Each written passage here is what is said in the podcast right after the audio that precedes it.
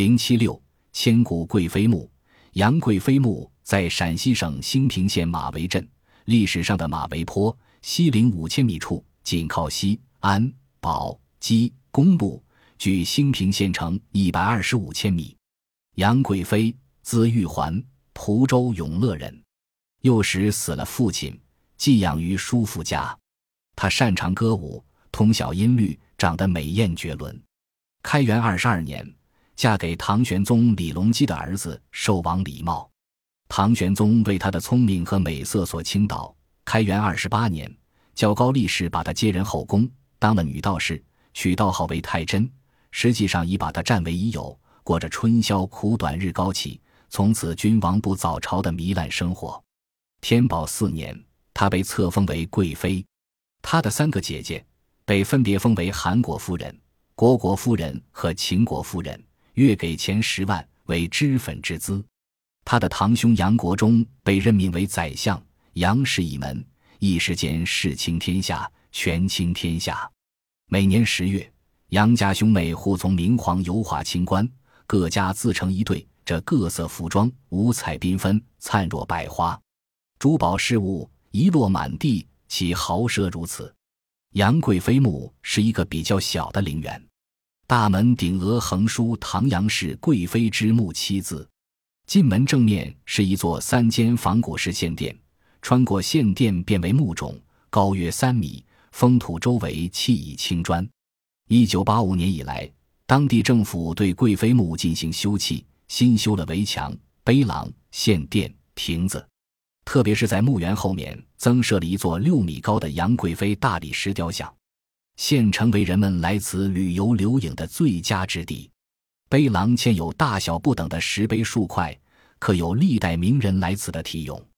晚唐诗人罗隐路经马嵬坡作诗曰：“马嵬杨柳绿依依，又见銮舆性蜀龟。泉下阿环应有雨，这回修更醉杨妃。”鸦片战争后被折戍伊犁的林则徐路经陕西，曾题太真墓诗：“六军何时驻征餐？”且为君王死一干，抛得峨眉安将士，人间从此重生难。来杨贵妃墓的游人，有的把精美的门票揣在身上，似乎纸片上还留有余香；有的争相购买《贵妃出浴图》，想带回去仔细欣赏这位美人的风采；还有的用手帕包下一撮泥土，珍藏起来。据说，由于杨贵妃长得十分白皙，竟把墓地附近的土地也染白了。当地百姓称白土为贵妃粉，相传用来洗脸，能使皮肤增白，面上黑斑粉到即除。在熙熙攘攘的游人里，还有不少海外来客，其中日本人为数最多。相魂归何处？天下竟有两座贵妃墓，其中日本就有一座，所以他们特地来看个究竟。身不可一分为二，人不能死而复生。两座杨贵妃墓各有来历。包含了两个内容不同的传奇故事。公元七百五十五年，安史之战爆发。第二年六月，叛军攻破洛阳，直逼长安。唐玄宗带着杨贵妃一家仓皇西逃。途经马嵬坡，士兵们不肯再前进，要求杀掉杨贵妃的哥哥奸相杨国忠。不等唐玄宗下令，大家一哄而上，把杨国忠砍成肉泥。杀了之后。将士仍不肯离去，唐玄宗只好亲自出来慰劳军队。龙武大将军陈玄礼说：“杨国忠谋反，贵妃不宜再侍奉皇上，请陛下割爱正法。”玄宗说：“贵妃住在深宫，怎么会知道杨国忠的造反阴谋？”这时，唐玄宗的心腹太监高力士插话说：“贵妃是没有罪，但贵妃是杨国忠的妹妹，常在皇上身边，将士怎能放心？”望皇上考虑，只有将士放心了，皇上才能安全。玄宗无可奈何，只好将杨贵妃赐死。高丽土奉命把贵妃带到佛堂的梨树下，用丝带将她一死。时年贵妃三十八岁。陈玄礼及众将检验过尸体之后，军士们才重新整队出发。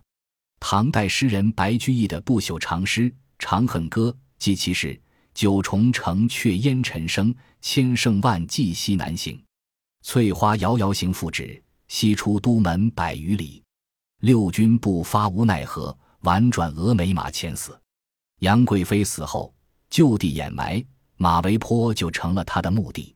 据说杨贵妃一死时掉下一只靴子，马嵬驿的一个异族拾到后带回家交给母亲保存，引得周围村落的人都前来观看。过客每借看一次就要收取百钱。尽管如此，看的人依然络绎不绝。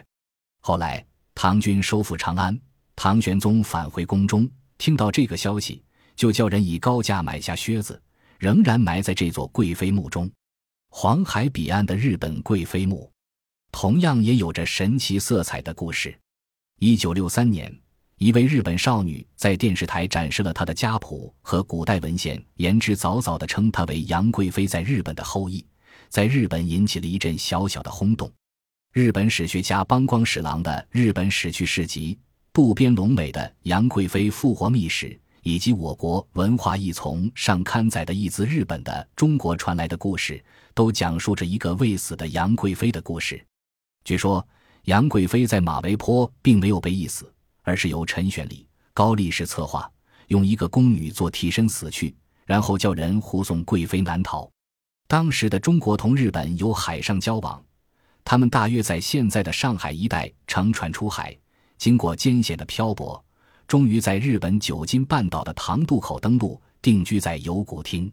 由于长期颠沛流离，贵妃身染重病，不久就死去了。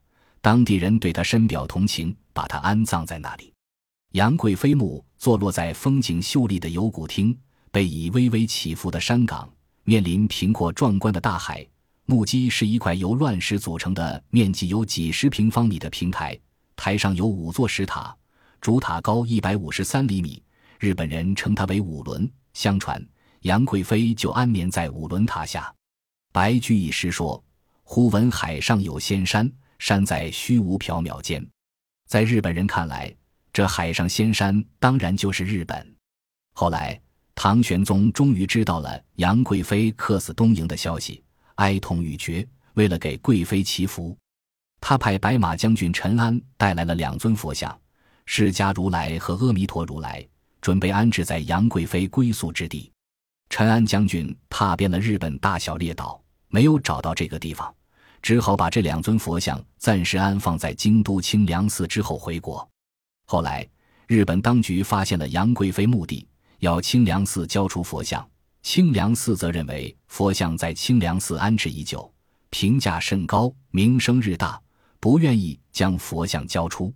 作为一种变通的办法，他们请当日最负盛名的工匠赵元相制作两尊，把四尊佛按新旧搭配，留二尊在清凉寺，另二尊在贵妃墓地建二尊院安置。如今。二尊院的两尊佛像被指定为日本国家重点保护文物，有古厅的二尊院墓地和五轮塔则是山口县级指定有形文物。据说贵妃墓前香火不断，人们认为朝拜杨贵妃墓可以生得漂亮可爱的儿女。杨贵妃喜欢吃的山东肥城桃已被日本大金郡引种栽种，被称为杨贵妃桃。想杨玉环本是个普通的女子。只是因为天生丽质和聪颖柔顺，一见夺于前夫，二见杀于后夫。中间虽是过了十几年尊宠荣贵的日子，但与政治是毫不相干的。